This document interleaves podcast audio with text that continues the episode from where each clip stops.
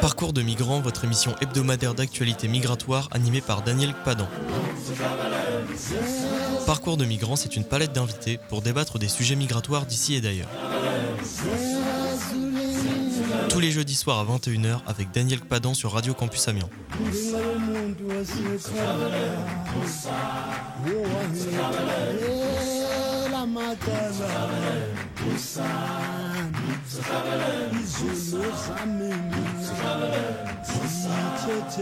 Mesdames et messieurs, bonjour ou bonsoir, euh, selon l'endroit où vous vous trouvez. Euh, débattre de la migration en France exige de situer le sujet euh, dans son contexte socio-historique pour la bonne compréhension de la suite de notre débat. C'est tout l'intérêt de cette première émission consacrée au phénomène migratoire ainsi qu'aux enjeux sociaux ou économiques définis par rapport au sujet migrant. Il s'agit donc dans cette première émission de débattre euh, sur le thème les nouveaux phénomènes de migration. Donc pour donner euh, une âme à cette émission, nous serons amenés dans la première partie de ce débat à expliquer l'immigration et la migration en France. Ensuite, dans la deuxième partie de l'émission, nous aborderons en quoi les migrations sont euh, les conséquences des souffrances humaines. Et enfin, dans la troisième partie, euh, nous discuterons euh, du modèle de migration étatique sécuritaire pour le migrant. Et pour en débattre, nous recevons sur ce plateau deux invités. Monsieur Emmanuel Nkuzumami, qui est cadre supérieur d'entreprise, directeur du cabinet NERES Conseil et président de FANA F2A, intervenant dans l'accompagnement et le soutien des jeunes entrepreneurs euh, en Afrique. Il est également aussi auteur de euh, neuf publications, euh, dont un dixième en, en préparation. Et donc, il est auteur de le partenariat Europe-Afrique dans la mondialisation, paru en 2013, c'est bien ça? Et il est également auteur de La conquête de l'extrême droite en France 2014. Il est aussi euh, auteur de La France euh, inquiète face à son avenir 2016.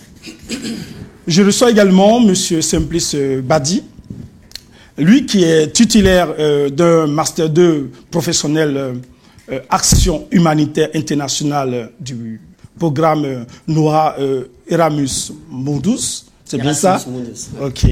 Alors, et tu es également responsable bénévole de l'association France Humanité. Exact. Alors, comme indiqué dans l'énoncé, pour la première question, je me tourne vers euh, euh, Emmanuel Nkuzumami. Alors, pouvez-vous pouvez euh, nous expliquer comment la France, qui était autrefois un pays d'émigration, qui est devenu aujourd'hui un pays, sinon une terre de migration Oui, la France, comme beaucoup de pays, a connu dans son histoire des mouvements de population. Cela a été dans l'ensemble de l'Europe, ça a été également dans le reste du monde. Euh, on peut éventuellement évoquer le cas des États-Unis, qui est vraiment la grande terre des, des, migrants à travers le monde. Mais si on revient à la France qui nous intéresse, sans descendre plus loin dans l'histoire, on peut regarder ce qui s'est passé dans les, en gros presque dans les 500 dernières années parce que là, nous n'avons pas des mouvements de population qui sont liés à des phénomènes plutôt météorologiques, hein, comme dans le passé, ou bien parce que, un moment donné, une terre devient inexploitable et les populations se déplacent pour chercher euh, leur survie dans d'autres terres. Et là, nous sommes dans des migrations provoquées par des crises politiques il y a 100, 500 ans. Donc là, je reviens par exemple à la situation que la France a connue euh, dans les années 1562. Euh, alors on peut dater cela au 1er mars 1562 euh, lorsque François de Guise, avec ses, accompagnateurs, ont brûlé la grange de Vessis dans Haute-Marne. Et ce jour-là, c'était le jour d'un culte, comme on disait chez les protestants, en dimanche. Et il y avait plus de 200 personnes qui étaient dans leur culte le matin. ils en ont tué 550, pardon, et puis ils en ont blessé 150 autres. Euh, ça, c'est euh, ce qui a provoqué, en tout cas dans l'histoire de France, ce qu'on appelait les guerres de religion, les huit guerres de religion qu'on a connues par la suite. Alors on peut toujours les dater en janvier, parce que c'est les dits de janvier euh, qui permettaient plutôt, à cette époque-là, nous sommes dans les crises politiques, où le roi avait autorisé que les protestants puissent se réunir soit au faubourg des villes ou alors dans les villages, mais jamais à l'intérieur des villes, par exemple ou alors euh, plus tard euh, ce qui est arrivé euh, après la révocation de Nantes en 1582. Bon, ceci pour dire que nous connaissons à partir de ce moment-là des migrations de population des Français qui quittent leur territoire, quittent leur commune, leur village, quittent les petits morceaux de province là où ils habitaient pour fuir les crises politiques en France qui sont religieuses, mais politiques, puisque le roi prend position déjà, puisque c'est lui qui avait signé l'édit en janvier 1562. Euh, Et à partir de ce moment-là, des guerres de religion, bien sûr, vont s'enchaîner. Nous arrivons au temps de la Révolution. Les Français quittent la France pour chercher des refuges à l'extérieur. Euh, pour les protestants, ce sera principalement la Suisse, les Pays-Bas, l'Écosse, mais d'autres vont aller plus loin jusqu'aux États-Unis, dans le Mississippi, dans le Missouri. D'autres vont encore aller plus loin. Après le Canada, on va les retrouver en Afrique du Sud. Donc, même en Afrique noire, simplement, dans les comptoirs, à l'époque, les comptoirs des côtes africaines, on a euh, des Français qui quittent la France parce que la France devient une terre inhospitalière à la suite des crises politiques créées par des guerres de religion. Ça, donc lorsque tu parles de crise politique, tu fais référence à quoi exactement? Euh, Lorsqu'il y a une guerre de religion, il y a deux façons de faire.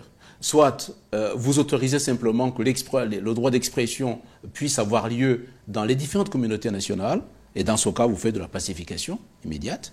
Soit alors, vous considérez, c'est ce qu'avait fait Louis XIV par exemple, qu'une seule religion en France a droit de citer, les autres n'ont pas le droit. D'autrement dit, vous empêchez l'expression d'autres religions. C'est ce qui s'est passé entre 1562, je vous disais, en gros ça a commencé avec euh, Luther euh, en 1521 en ce qui nous concerne en France, et ceci euh, s'est allé jusqu'à la Révolution française, 1789. Ça veut dire que pendant cette période-là, nous sommes dans des crises politiques par le fait que le roi prend position pour dire j'accepte ou je n'accepte pas une religion, j'accepte ou j'accepte pas une guerre. Et lorsque, par exemple, Henri IV, en 1598, a signé l'édit de Nantes, c'était un édit de pacification. Vous voyez, nous sommes déjà l'implication des pouvoirs politiques pour euh, arriver à créer une situation de paix dans un pays. Mais cette paix n'étant pas durable, forcément, euh, les euh, opprimés quittent le territoire, ils, ils vont se réfugier à l'extérieur. Nous avons donc un phénomène de migration lié à des crises politiques intérieures en France, même si elles sont religieuses, elles sont quand même politiques. Euh, ce n'est pas des famines. Euh, avant, nous connaissions les famines, nous connaissions les pestes, qui elles aussi provoquaient des départs, des euh, mouvements de population. Mais à ce moment-là, nous sommes dans une sorte de migration contrôlée, ou tout au moins non contrôlée par les politiques, puisque les situations intérieures, les conflits entre les communautés françaises à l'époque, entre les protestants et catholiques, pour ne pas aller euh, très loin, et là, mettez de côté tout ce qui était juif, par exemple, et, à ce moment-là, nous ne connaissons pas encore l'islam, hein, n'existe pas euh, en France en tout cas à cette époque-là. Et là, euh, ce qui s'est passé pendant cette période, en gros entre 1560 pour aller vite et jusqu'en 1789, nous sommes dans des crises récurrentes qui sont liées à euh, des intolérances des différentes communautés religieuses sur le territoire français. Et la conséquence de cela, c'est chaque fois qu'il y a une guerre qui éclate, il y en a huit, huit guerres de religion, même après la Révolution, le temps, au temps de la terreur, beaucoup de Français ont quitté la France pour aller notamment se réfugier dans le sud de l'Angleterre et euh, en Belgique. Le Luxembourg était l'une des terres d'accueil des Français à cette époque-là. Et pendant ce temps-là, on parlait on ne parlait pas, bien sûr, comme on dit aujourd'hui, euh, des phénomènes migratoires en tant que tels, on parlait simplement des refuges. La Suisse est devenue un pays de refuge des Français. Euh, les Pays-Bas sont devenus un pays de refuge des Français. L'Écosse également. Et, donc ce phénomène-là, euh, aujourd'hui, on peut le relier à ce qui se passe. On va y venir dans, le, dans, le, dans le sens inverse cette fois-ci, où d'autres nations qui connaissent des crises de cette nature euh, voient des populations quitter ces territoires-là pour aller dans les pays où ils peuvent avoir la paix. Et mais euh, au XVIe siècle, nous avons déjà la France qui est dans le sens inverse. Autrement dit, les crises ici provoquent des migrations des Français vers l'extérieur. Mais cette migration euh, française, elle est très peu développée ici. On en parle très peu. Euh, on en parle, on en parle, mais c'est devenu peut-être un sujet mineur parce que la France, entre-temps, a connu, euh, maintenant je quitte la période jusqu'à la Révolution française, et, ce que, juste une parenthèse, les gens ne savent pas, c'est que la Déclaration des droits de l'homme, telle qu'elle, a été une reprise euh, d'un document qui avait été préparé pour le, dit de Fontainebleau, justement de pacification, toujours entre les protestants et les catholiques. Et les gens ne savent pas que le premier président de la Convention, à la Révolution française, était un pasteur. Parce qu'il était porteur justement de cette revendication de droit d'expression et de droit d'identité. Euh, donc, si maintenant on se déplace plus loin euh, dans les deux guerres, dans les trois guerres, euh, les guerres napoléoniennes, je mets de côté, Napoléon a été le perturbateur de l'Europe entre 1804 et 1815. Et après, nous avons des vraies guerres, cette fois-ci non pas unilatérales, où la France conquiert, d'autres territoires, mais des guerres maintenant euh, symétriques entre les États, les nations, à l'époque c'était plutôt les royaumes euh, qui se battaient contre la France, et là, 1780, euh, pardon, 1870 par exemple, devient un moment, un temps d'une vraie guerre, puisque la France attaque la Prusse. Naturellement, alors là, on va avoir des migrations qui ne sont pas des migrations de la France vers l'extérieur, mais un changement de frontière. C'est Otto von Bismarck, von Bismarck pardon, qui a décidé que l'Alsace et la Moselle appartenaient à l'Allemagne et pas à la France. Et en prenant bien sûr une théorie qui avait été développée par Napoléon III, qui consistait à dire on va créer des frontières suivant les appartenances euh, culturelles. Et il se trouvait que l'Alsace parla une langue proche de l'allemand. Euh, Bismarck a dit, mais finalement, sont plutôt nos cousins, ceux-là, on les garde chez nous. Et donc la frontière, on l'a décidé, il est arrivé à Versailles, il a dit, voilà, la France va jusque-là, et nous, l'Allemagne, va jusqu'ici. Vous voyez, donc il y a un mouvement, non pas de migration en tant que tel, puisque les gens ne quittaient pas leur terre pour l'extérieur, mais ils changent de nationalité quand même. Ils deviennent allemands alors qu'ils étaient français. Ça, c'est 1871, après la guerre euh, contre les Prussiens. Ensuite vient la, Première Guerre mondiale. La Première Guerre mondiale, il y a eu des morts, oui. Il y a eu des disparus, des blessés, oui. Mais il y a eu aussi beaucoup de migrants. Notamment, les Français, on va les trouver en Afrique du Nord bien, vous voyez, nous sommes déjà, nous sommes bien avant la Première Guerre mondiale. À la première, pardon, avant la Deuxième Guerre mondiale. Déjà la Première Guerre mondiale, les Français vont migrer à la suite de cette guerre 14-18, dans laquelle beaucoup de Français ont perdu leur vie, pas seulement, les autres aussi qui faisaient la guerre ont perdu, ont perdu leur, mais les mouvements migratoires de la France, on va les voir de, des Français vers l'extérieur, les gens ne migrent pas pour venir en France à ce moment-là, en temps de guerre. Les gens quittent la France pour aller à l'extérieur. Le même phénomène, on va le retrouver en 1940-45, où, euh, encore une fois, on retrouve ce mouvement dans lequel beaucoup de Français vont quitter la France pour aller s'installer en Afrique, mais pas seulement, on les verra aussi euh, dans l'Europe du Nord, on les retrouvera encore d'autres mouvements vers le Canada les États-Unis, une autre partie vers l'Afrique australe. Vous voyez, donc, pendant cette période-là, en gros, on peut dire que jusqu'à 1945, la France connaît beaucoup plus de migration vers l'extérieur et reçoit très peu de migrants venant en France.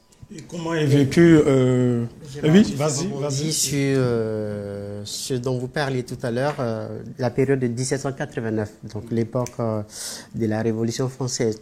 Est-ce que la notion, l'apparition de la notion juridique du citoyen avait eu un impact dans ce que vous êtes en train de dire, comme quoi il y a des Français qui ont quitté le pays pour aller à l'extérieur? C'est très intéressant. Effectivement, euh, on crée la notion de citoyen en 1789 pour signaler simplement que maintenant, on n'est plus citoyen par rapport à une religion, on est citoyen parce qu'on appartient au royaume de France à ce moment-là. Donc, on devient naturellement partie intégrante de la nation. Pourquoi? Parce que pendant les guerres de religion, les protestants qui étaient minoritaires ont été privés d'identité ça veut dire qu'il n'existait pas juridiquement. Euh, par exemple, quand il mourait, il n'avait pas droit aux sépultures. Et quand il se déplaçait, c'était des non-personnes. Autrement dit, c'est des objets qui se déplaçaient du territoire vers l'extérieur. Eux, ils savaient que c'était des vivants hein, qui se déplaçaient vers la Suisse, vers l'Allemagne, etc. Mais le droit français ne leur reconnaissait pas l'identité.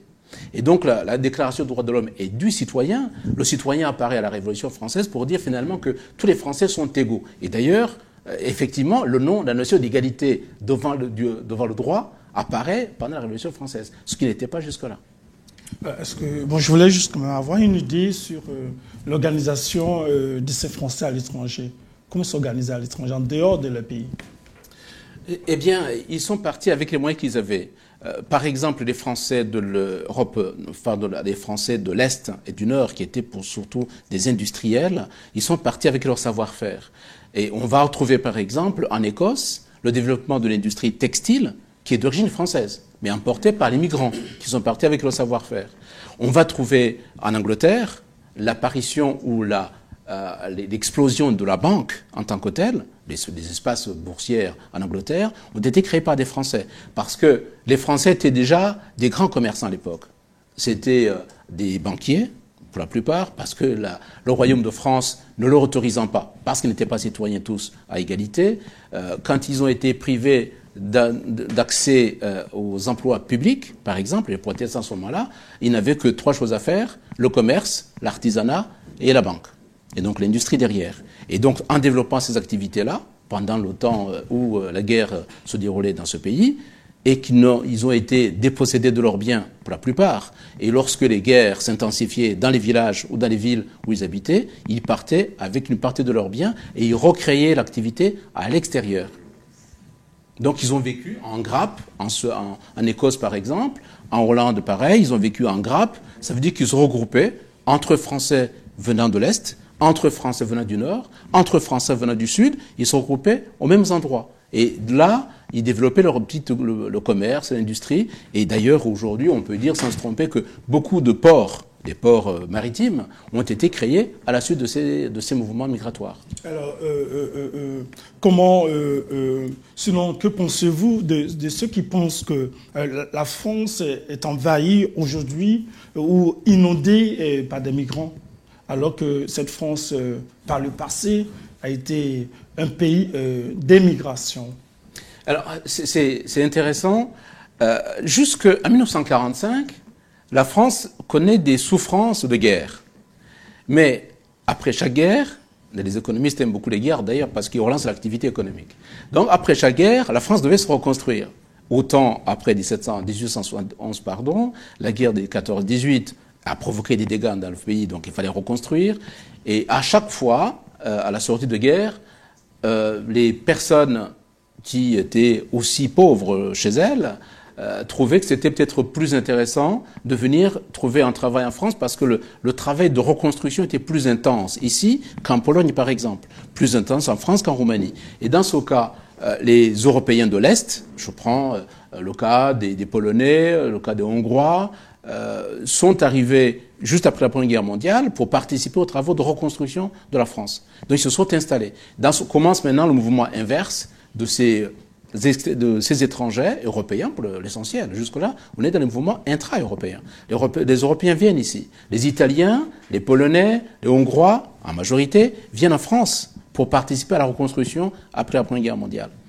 Ensuite, à la Deuxième Guerre mondiale, le même phénomène se reproduit on a des mouvements euh, des Européens de l'Europe centrale, alors pour d'autres raisons aussi, parce qu'il y a des mouvements de frontières. Après chaque guerre, l'Europe a revu ses frontières. Pas seulement euh, au, euh, à la conférence, pardon, au congrès de, Vienne en 1815, après Napoléon, qui avait perturbé l'Europe. On a refait les frontières à ce moment-là. On a refait les frontières après 1917. Je vous disais, 18, pardon. Je vous disais que Bismarck déjà avait pris une partie de l'Alsace la Moselle pour l'Allemagne, ça après la guerre de 1871. Après 1917, la France récupère la France, l'Alsace et la Moselle, donc il rapatrie les gens qui étaient allemands devenaient français. Et en même temps, d'autres personnes qui étaient plus proches culturellement de ces territoires-là accompagnent le mouvement et viennent s'installer en France. En 1945, reperturbation des frontières, parce que la Pologne revoit la frontière un peu modifiée, c'est la raison euh, aussi pour laquelle la Pologne a eu du mal toujours à trouver son positionnement. les Russes ont pris une partie, les Allemands ont pris notre partie. Voilà, la Pologne se retrouve comme ça. Et donc, ces personnes-là, une fois qu'ils sont dans des pays où la déstructuration, à la fois culturelle, économique, s'installe, mais qu'est-ce qu'ils ont comme choix? C'est d'aller chercher le vie ailleurs. Et on les voit venir en Allemagne, et en France et en Angleterre pendant après la Deuxième Guerre mondiale. Et voilà, donc les, les mouvements s'inversent après la Première Guerre mondiale, il s'amplifie après la Deuxième Guerre mondiale, et la France devient une terre, une terre d'accueil euh, des Européens qui n'ont plus de possibilité de, de s'épanouir chez eux. Et après la Deuxième, Guerre mondiale, pardon, notre phénomène va euh, s'intensifier, notamment après la guerre d'Algérie en 1962. Maintenant, c'est le chemin euh, des Africains qui montent vers, vers, euh, vers la France. Oui, oui. Ce que M. de dire, hein. par rapport aux deux, aux deux périodes que vous avez citées, donc la Première Guerre mondiale et la Deuxième Guerre mondiale, moi je pense que le phénomène de l'immigration en France peut également, c'est-à-dire l'étape aussi qui a été importante, c'est depuis la révolution industrielle où effectivement, à cette époque-là, il y avait une baisse de la croissance démo, démo, démographique en France. Donc, du coup, il y a eu un nouveau besoin qui est né. Donc, sur de nouveaux main de, de, mains main d'œuvre. Donc il fallait que des ouvriers étrangers viennent également participer à cette activité économique en France qui malheureusement n'avait pas la main d'œuvre qu'il fallait. Donc ce phénomène a démarré également par là. Euh, tout à l'heure, vous faisiez également allusion à la Première Guerre mondiale euh, en parlant euh, du phénomène en Occident, mais je pense que le fait également que la France avait besoin de soldats étrangers pour également venir combattre à ses côtés a favorisé elle-même l'immigration. Et c'est de là qu'on parle de, comment on appelle ça, les tirailleurs sénégalais concernant l'Afrique. Donc aujourd'hui, quand les gens... Euh, nous étions à l'introduction, je vais dire, euh, des flux migratoires. Voilà. Donc je pense que euh, c'est vrai que c'était pas seulement que entre la France et les pays voisins, mais également il y a eu un phénomène de l'immigration qui a été favorisé mm. par ce besoin-là. Il, il y a, deux, dans ce que vous dites, il y a deux phénomènes. Il y a des alliances militaires qui ont toujours eu lieu en tout temps les alliances militaires. Ils ont eu euh, du temps de Napoléon, ce Napoléon, lui, euh, il, chassait sur les terres les soldats, il les incorporait dans l'armée napoléonienne. La grande armée, quand il est arrivé en Russie, en 1814, il avait 900 euh, 000 soldats alors qu'ils étaient partout au départ à 300 000. Donc il, a, il en a attrapé au fur, et à mesure qu'il progressait vers la Russie. Qu'est-ce qu'il allait chercher Il cherchait, ça c'est notre affaire. Donc ça c'est les alliances militaires qui ont eu lieu. C'est vrai que pendant la Première Guerre mondiale, euh, qui a été déclenché par l'histoire de Sarajevo, que tout le monde a appris par cœur, il y a eu deux blocs qui sont constitués. Donc effectivement, pour créer une armée plus solide, non seulement les alliances vont avoir lieu, mais les gens vont se regrouper du côté de l'armée la plus forte. Donc effectivement, on va voir de plus en plus, voilà, euh, les Serbes notamment, les Polonais qui rejoignent l'armée française, pour, euh, pour simplement pour créer des armées beaucoup plus solides, beaucoup plus, plus nombreuses. Alors, là, le cas des tirailleurs sénégalais, ou disons des Africains qui sont venus combattre en, France, à la Première Guerre mondiale, hein, c'est pas seulement à la Deuxième, là, c'est l'enrôlement. C'est l'enrôlement il n'y a pas eu un mouvement. qu'on sort un peu de, de, notre sujet, mais euh, euh, c'est complémentaire. C'est important ce qu'il de dire. Euh, je te laisse développer. C'est important ce qu'il de dire. Parce que les Africains qui sont venus pendant la Première Guerre mondiale, on n'est pas dans les migrations économiques en tant que tel. On est dans l'enrôlement militaire. On va chercher les combattants ils ne connaissent pas l'hiver, mais c'est pas un problème, parce qu'on a besoin d'avoir des effectifs. Donc on prend les soldats, on les amène ici. C'est les combattants. Tandis que quand nous parlons des migrations, ce sont des populations qui ne sont pas des combattants, mais qui viennent pour des raisons économiques. Ils sont forcés par quelque chose. Alors, avant Vous suivez Parcours de migrants sur Radio Campus Amiens avec Daniel sujet, euh, Je voudrais tout de même euh, savoir, avoir une idée quand même, comment euh, euh, se définit la migration en France par rapport aux, autres pays comme euh, euh, le modèle suédois, britannique ou américain. Il serait intéressant d'avoir un aperçu. Aujourd'hui, nous assistons à une évolution de la migration. Alors, si on prend le modèle américain, l'Amérique s'est constituée grosso modo entre le 16e et le 18e siècle, avec les vagues successives des Européens, bien sûr, auxquels sont ajoutés les Noirs qui sont venus dans, dans la traite transatlantique, la traite négrière. Mais c'était la main-d'œuvre, hein, ce n'était pas euh, des gens qui venaient euh, de leur gré euh, pour venir faire fortune. Tandis que les Européens allaient aux États-Unis à l'époque plutôt pour faire fortune, la plupart étant d'ailleurs des, des, des, condamnés de droit commun qui échappaient aux prisons pour aller vivre aux États-Unis. Bon, maintenant, quand ils sont arrivés là, Naturellement, comme c'était une terre, cette fois-ci, d'immigration, autrement dit, les gens venaient de l'extérieur pour rentrer dans les États-Unis, Chacun venait avec les moyens qu'il avait. Les Britanniques étaient les mieux armés, parce qu'ils sont venus avec une armée plus forte que les autres. Donc ils ont créé, dans le nord des États-Unis, leur grappe à eux. Mais ils ne se sont pas mélangés. Les Irlandais vivaient dans leur coin, les Anglais dans leur coin. Quelques Nordiques, les Scandinaves, vivaient dans leur coin. Ils ne se sont jamais mélangés. Une forme de vie communautaire. C'est les communautés, euh, on peut dire les vies nucléaires. On vit entre soi, parce qu'on a peut-être une histoire commune, on a une langue commune, c'est important une langue, on a des pratiques culturelles communes, on va se les partager, et on est sûr, attention, nous sommes dans une terre hostile, il y a des guerres tout le temps, donc on se protège entre nous. C'est plus facile de se grouper entre Italiens euh, contre les Grecs, on ne sait jamais. C'est facile de se grouper entre Hollandais contre les Anglais. N'oublions pas que les Anglais et Hollandais, ils se faisaient les guerres tout le temps. Donc on se regroupe pour faire front au cas où on serait attaqué. Les États-Unis, ce n'était pas un État de droit à ce moment-là. C'était une jungle. Chacun essayait de faire fortune comme il pouvait. Donc là, les États-Unis ont développé depuis ce moment-là. Alors après, on peut toujours dire que l'épisode de 1860 63, lorsque la guerre de sécession a éclaté entre le nord des États-Unis et le sud des États-Unis, on a retrouvé cette faille entre ceux qui défendaient leurs terres et ceux qui défendaient leur industrie. Et ce n'était pas forcément les mêmes intérêts. Alors, j'ai besoin de la main-d'œuvre, je suis industriel du Nord, donc j'ai besoin de main-d'œuvre de plus en plus nombreuse, parce que nous sommes dans le développement de l'activité industrielle. Ceux-là, ils ne regardaient pas les races. Alors, ceux du Sud, par contre, ils sont dans une autre logique. Donc, ça, mais malgré tout, on retrouve ce phénomène de regroupement par origine. Cela a contribué à créer des États-Unis un ensemble où, jusqu'à présent, les gens ne se reconnaissent pas sur une idéologie commune, ils se reconnaissent sur une projection. Projection, c'est le rêve américain, mais qui est toujours euh, vivant aujourd'hui. Dans cette projection, qu'est-ce qu'on voit? On voit les grappes chinoises, ils vivent à part. On voit des grappes toujours encore italiennes, vivent à part. Bon, la France a vendu son Missouri et Mississippi, les Américains l'ont récupéré. Euh, le Nouvelle-Orient n'est pas n'est plus française, mais il se trouve que les communautés ont toujours existé. L'Amérique, c'est d'abord un ensemble de communautés juxtaposées. Oui, ça c'est les États-Unis, c'est le modèle.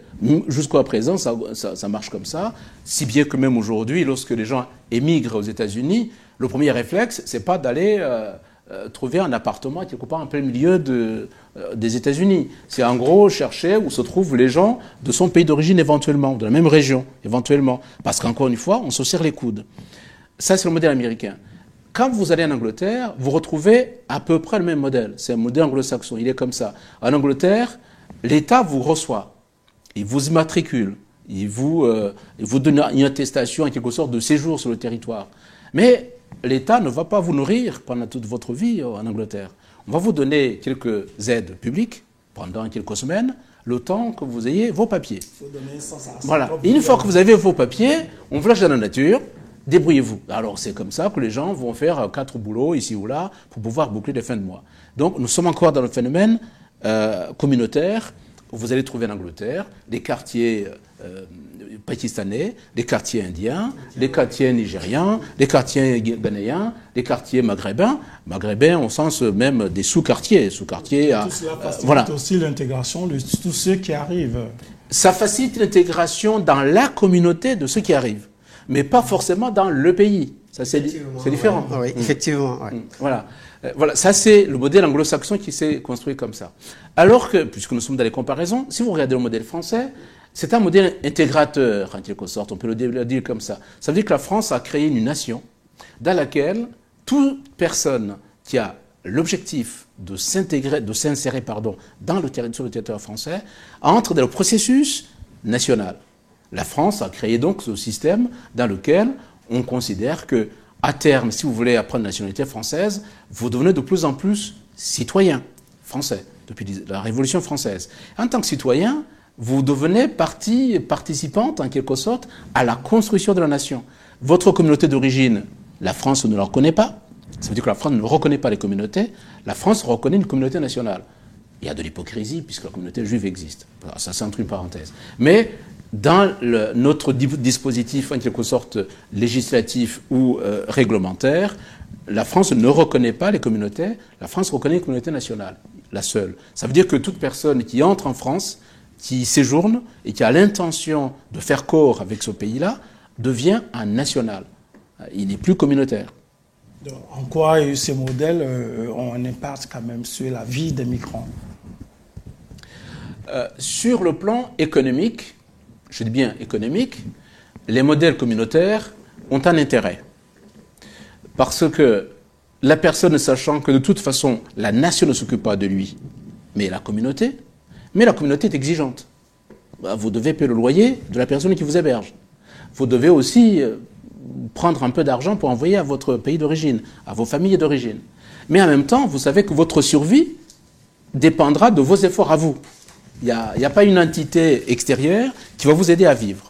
Sauf bien sûr les soins, mais ça c'est différent. Les soins, c'est aussi pour des raisons d'hygiène publique. Mais, mais, sinon, euh, vous devenez un être autonome et vous devez vous débrouiller pour vivre. Donc sur le plan économique, ces modèles plutôt euh, communautaires ont cet avantage-là, c'est que ça, pousse les personnes vraiment à être, à, à être autonomes, à pouvoir se débrouiller. Je voulais rebondir sur ce que vous disiez euh, concernant le modèle français. Hein. Euh, moi, c'est vrai que vous êtes sur l'aspect du modèle économique, mais je pense que le modèle économique, peut-être, c'est l'un des facteurs importants, mais d'abord, pour ce qu'on voit, d'accord, sur le terrain, euh, en tout cas de mon avis et de mon expérience, c'est plutôt l'aspect social qui est le plus important. Voilà. C'est vrai que ça peut varier ça peut varier. Mais généralement, pour le constat qu'on fait sur le terrain, la plupart des personnes, c'est vrai, quand ils arrivent en France, ils ont peut-être la capacité de travailler, mais avant ça, ils s'orientent plutôt sur des besoins tels que le logement. Vous comprenez? Alors, en la matière, on sait que pour avoir accès au logement en France, en dehors de ce que euh, fournissent les structures qui accompagnent les personnes vers le logement, D'accord? Quel que soit ce que vous êtes, c'est difficile. Parce qu'il y a, comme vous le, comme vous le disiez, c'est tellement organisé de telle sorte que l'administration, l'accès est mis sur l'administration, les démarches administratives qui ne sont pas toujours accessibles. accessibles. Par exemple, pour faire... Alors, est-ce que c'est parce qu'il n'y a pas, euh, je vais dire, euh, en France, par exemple, nous, nous, constatons qu'il y a plus de protection sociale et est-ce que c'est parce qu'il crée aussi la passivité chez le migrant par Non, je ne dirais pas ça comme ça. Au contraire, ça pourrait arranger l'intégration. Mais euh, d'un autre côté, il va falloir que euh, le migrant soit informé et sache exactement quoi faire pour aller vers ces avantages sociaux.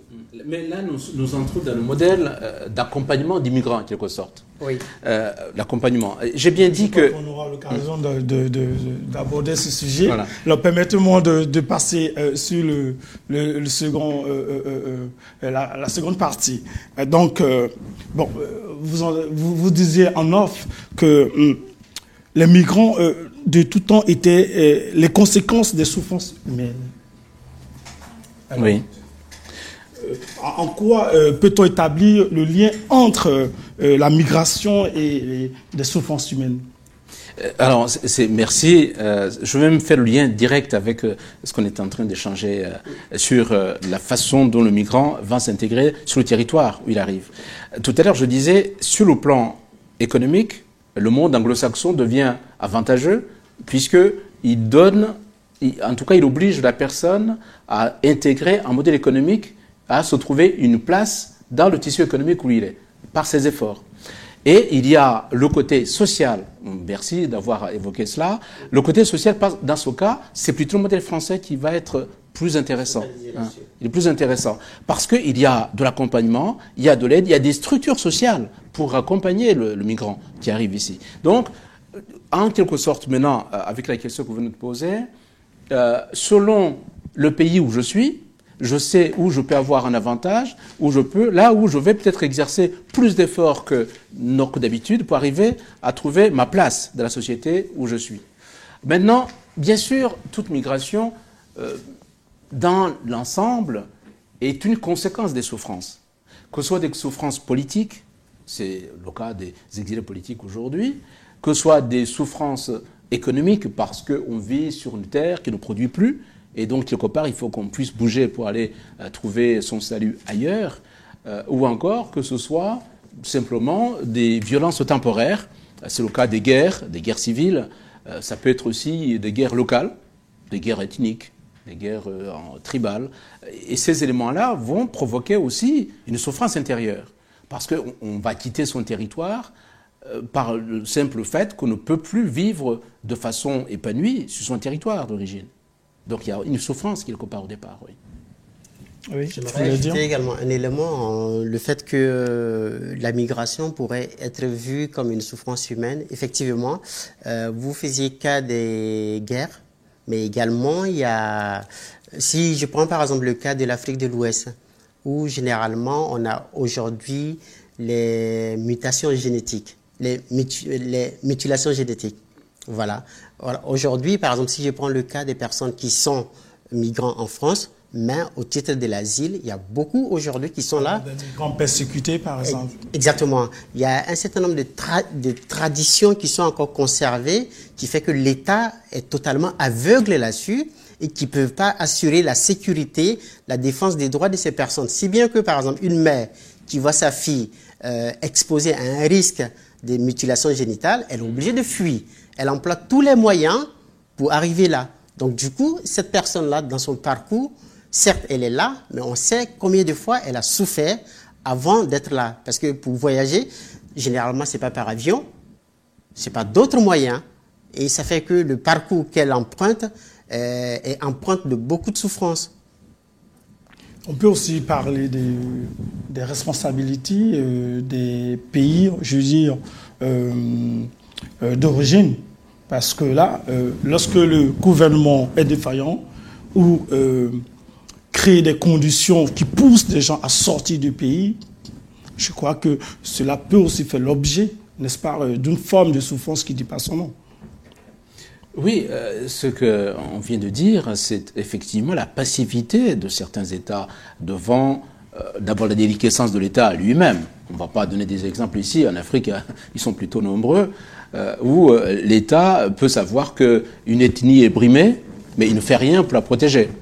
Euh, des pratiques ancestrales, notamment, vous parlez des mutilations génitales, euh, notamment qu'on pratique sur les femmes euh, dans le cas de l'Afrique de l'Ouest, où naturellement l'État va vous dire, mais de tout temps ça a été comme ça. On a même entendu les mères dire, mais nous, dans notre enfance, ça s'est passé comme ça. Nos mamans étaient comme ça, mon arrière-grand-mère ont connu cela. Bah, il n'y a pas de raison que les petites filles ne connaissent pas la même, la même aventure. Donc, c'est une perpétuation des pratiques qui, et à un moment donné, effectivement, certaines personnes éveillées les mères, notamment, c'est les parents, et souvent c'est les mères qui sont à l'origine de cet éveil, finissent par dire, mais moi je ne veux pas que mon enfant subisse les, mêmes horreurs que j'ai connues. Voilà. Donc il va tout faire pour essayer de, l'extraire de cette, de, de, de de souffrance dure. Il y a aussi, dans le cas, si on prend le cas de l'Afrique centrale, euh, on a des guerres qui ne sont pas des guerres politiques en tant que telles, mais des guerres de survie. Aujourd'hui, nous avons, euh, par exemple, dans l'île du, du, Congo, de la République démocratique du Congo, des guerres plutôt intertribales. En gros, j'ai mon territoire, là nous sommes vraiment dans, le, dans la préhistoire, quoi. J'ai mon territoire, et mon territoire est une ethnie. L'ethnie doit être dedans. Maintenant, s'il y a des ethnies, enfin des gens d'ethnies diverses qui venaient s'installer dedans, ils n'auront pas de, droit de, séjour dans ce territoire. Donc vous les expulsez. Comme ils ne peuvent pas partir, vous créez des guerres. Nous sommes dans les guerres de purification tribale dans ce cas-là. Et malheureusement, ces guerres de purification tribale ou ethniques, si on veut, provoquent forcément des souffrances. Et ces personnes-là vont se dire, ou soit je fais de la résistance ici, mais il faut que je sois protégé par l'État, mais l'État est défaillant. Euh, si l'État est défaillant, il faut que je me débrouille autrement. Et donc ces personnes vont les retrouver dans les pays voisins, si possible, aller le plus loin possible. Et malheureusement, comme certains pays voisins sont aussi dans la même logique, la personne est finie par, de proche en proche, arriver à la Méditerranée, après la Méditerranée, se débrouiller pour arriver ici. Nous sommes, encore une fois, dans les mouvements euh, de migration des populations africaines, pour prendre ce cas-là, euh, qui sont liés plutôt à des incapacités des États à protéger les populations. Euh, ce sujet nous permet de faire un point sur la sécurité du migrant en France. Est-ce que le migrant est vraiment en sécurité en France? Alors, sur cette question-là, il faut peut-être remonter à la fin du 19e siècle où le débat sur l'immigration a été rendu public. Et en termes souvent de, de l'insécurité. Voilà. Donc je pense que euh, sur cette question-là, beaucoup voient et ça se ça, s'observe aujourd'hui beaucoup plus davantage sur le terrain. Si je prends par exemple le cas des personnes qui sont là au titre de la demande d'asile, euh, partout où ces personnes passent, la population très souvent les voit comme des gens violents, comme des gens qui font peur, parce que ces personnes-là sont en demande d'asile. Donc du coup, on leur enlève cette dignité humaine et on les voit autrement et on les met en on les met en relation avec tout ce qui est violent, avec tout ce qui est non respect euh, des droits en France. Donc du coup, il y a une peur, il y a y a, une phobie qui s'installe. Voilà. Donc ça c'est l'une également des souffrances dont vous parliez tout à l'heure. C'est-à-dire la manière, le regard qu'on a euh, vis-à-vis de ces personnes-là également pourrait les amener à comment on appelle, à déclencher un traumatisme qu'ils ont déjà vécu. Voilà.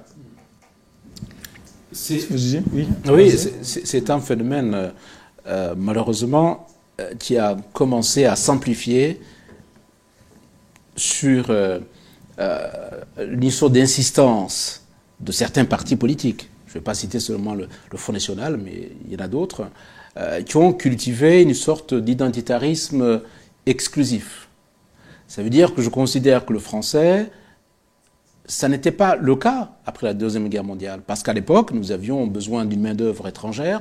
On ne regarde pas s'il était musulman, s'il était sans religion, s'il était noir, s'il était arabe. Non, on a besoin d'une main-d'œuvre. Jusque-là, ça marchait très bien.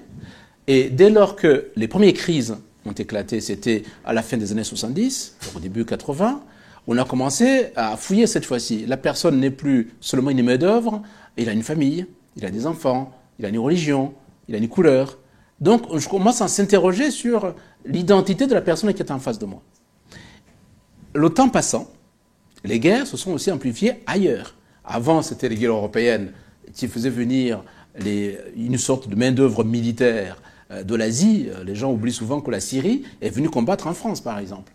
Euh, comme les terriers sénégalais qui venaient de différents pays des colonies françaises pour venir s'agréger aux armées françaises.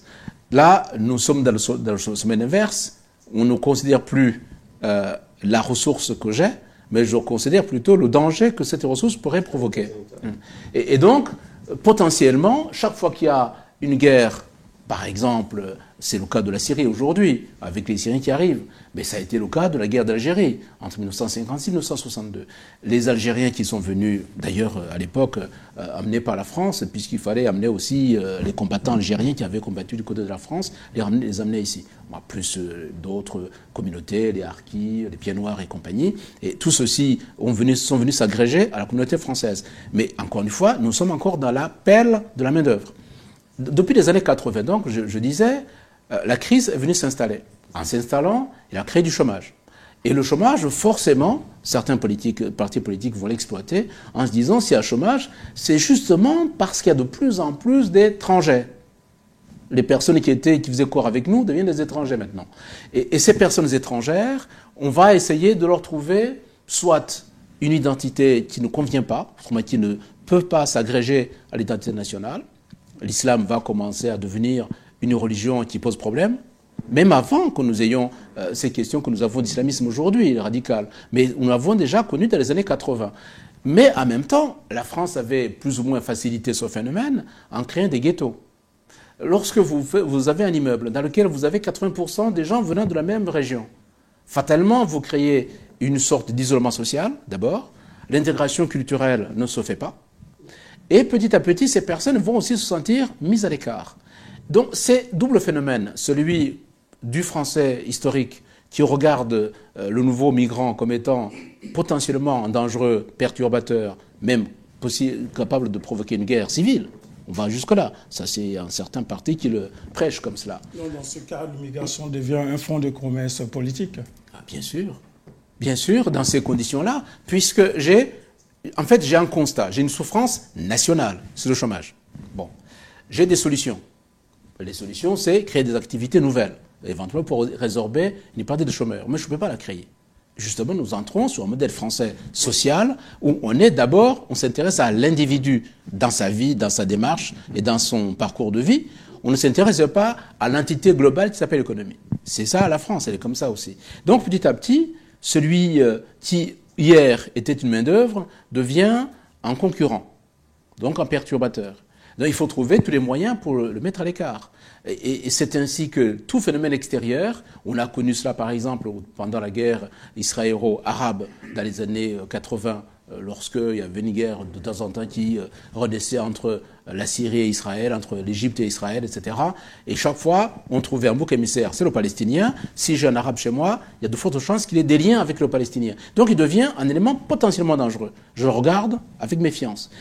Petit à petit, maintenant, nous arrivons à des, pour être dans le contemporain, dans les années euh, récentes, depuis 1900, euh, pardon, depuis 2011, euh, le, printemps arabe a, démarré en, Tunisie et qui s'est répandu en Égypte et surtout en, Libye, on a commencé à voir effectivement des phénomènes qui s'amplifient. Mais ils ne s'amplifient pas en disant on reçoit les individus. Au départ, on reçoit les migrants, on ne sait pas qui ils sont, c'est les migrants. Mais petit à petit, l'islamisme radical est venu se greffer dessus. Donc il a créé du migrant en potentiel dangereux, en potentiel tueur, en potentiel terroriste. Donc nous maintenant, aujourd'hui, le phénomène migratoire oppose à notre problème, c'est qu'on ne traite plus les individus, on traite les dangers. Vous voyez, on nous en sommes. est-ce qu'aujourd'hui on peut encore parler d'un modèle euh, français social? Oui, il Est-ce qu'il est vraiment socialisé? Euh, Avec l'exclusion des migrants qu'on voit par-ci, par-là, dans les rues de Paris Non, mais je pense que ce n'est pas la politique euh, sociale de la France qui est plutôt un défaut. Moi, je ne vois pas ça comme ça. C'est que c'est plutôt la population, comme euh, le professeur venait de le dire, vis-à-vis, -vis, par exemple, du chômage. Donc, parce que la population française elle-même vit dans le chômage. Donc le fait de voir le migrant en France, déjà la peur avec le contexte qu'on a connu, euh, des conflits qui s'éclatent partout, avec également le, le, le, phénomène du terrorisme. Donc cette peur-là fait que euh, c'est la population elle-même voilà, qui met cette frontière entre le migrant et la société. Sinon, ce n'est pas la politique qui est en faute. Parce que la politique de la France, comme il a dit là, euh, elle est établie pour tout le monde, en principe. Donc, le modèle social de la France fait que, aujourd'hui, quel que soit le migrant, si je prends par exemple le cas du migrant qui fait la demande d'asile, qui après bénéficie de la protection internationale de la France, cette personne-là est un nouveau usager du droit commun. Et le droit commun, il est reposé sur tous les citoyens, sans condition aucune. Donc, on ne fait pas la différence. Une fois que vous respectez un certain nombre de critères, là où le droit commun vous demande de bénéficier d'un avantage social, vous pouvez également en bénéficier. Donc c'est pas vraiment, euh, la politique sociale de la France qui est en défaut, mais je pense que c'est plutôt la conception elle-même de la population et euh, le fait que la population aujourd'hui met trop de différences entre les citoyens français et le migrant. N'oublions pas aussi euh, la politique de doucement qui exclut euh, aujourd'hui encore. Les politiques de... Les politiques euh, mises en place aujourd'hui par l'État français, euh, qui consistent aujourd'hui à dessus le ton, à, rétrécir tous les champs par le passé qui permettaient quand même à un migrant de pouvoir mieux s'insérer socialement parlant. non, je, pense qu'il y a eu. Les se réduisent au, plus, au, fil du temps. Non, il y a eu des concurrences au sein de l'Union européenne. et des concurrences.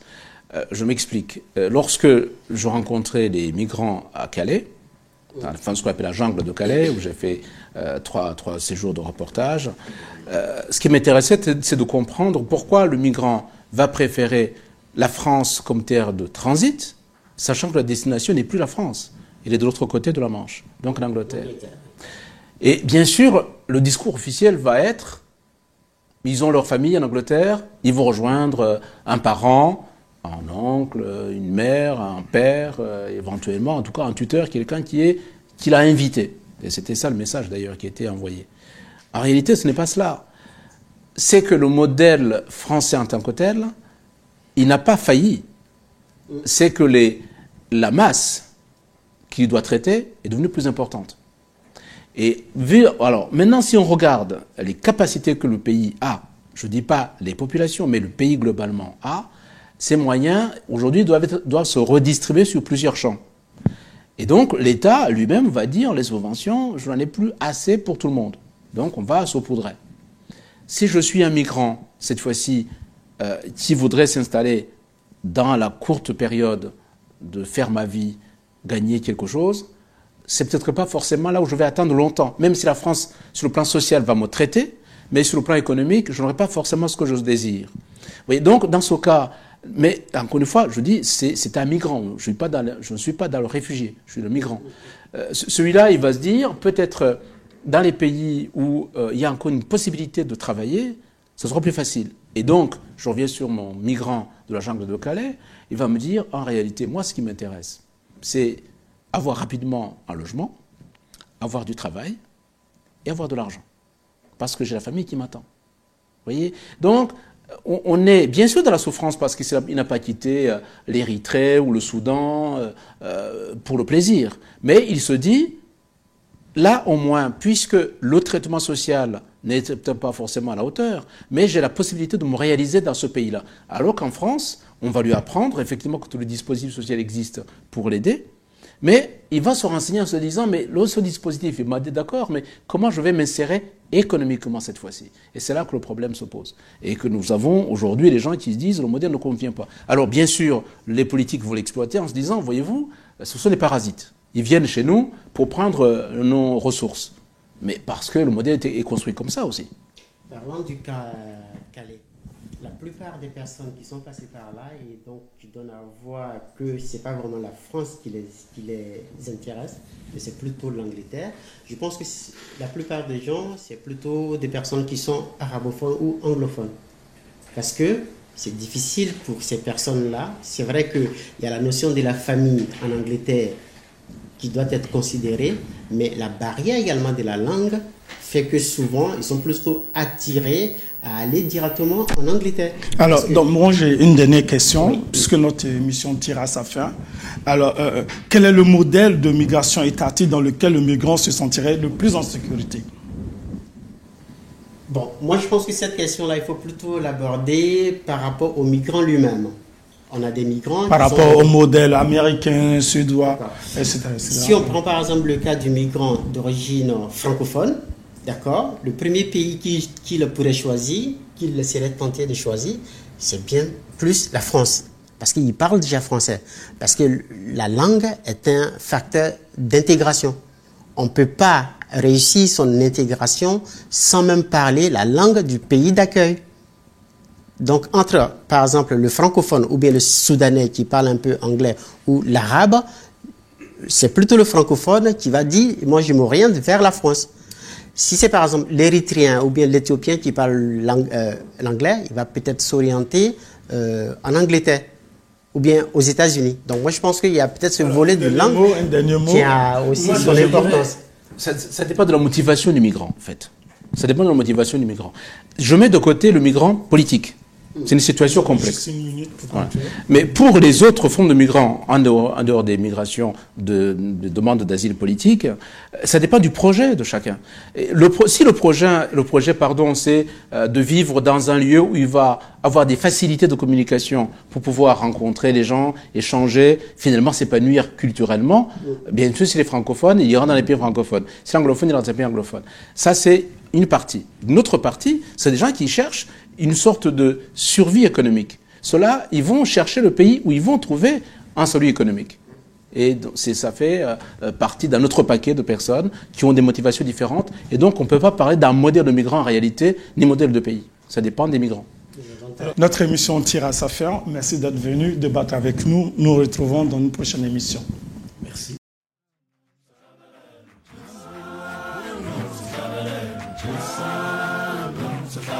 Parcours de migrants, votre émission hebdomadaire d'actualité migratoire animée par Daniel Padan.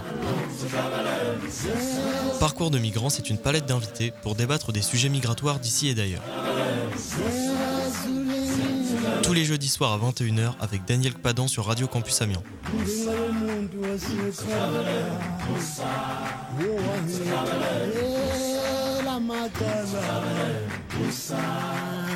sithethele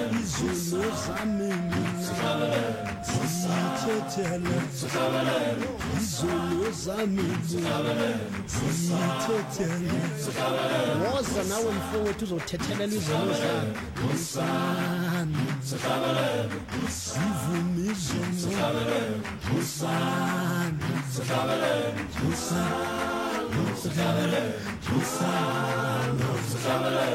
usami Hussein, Hussein, Amen, Amen, Hallelujah.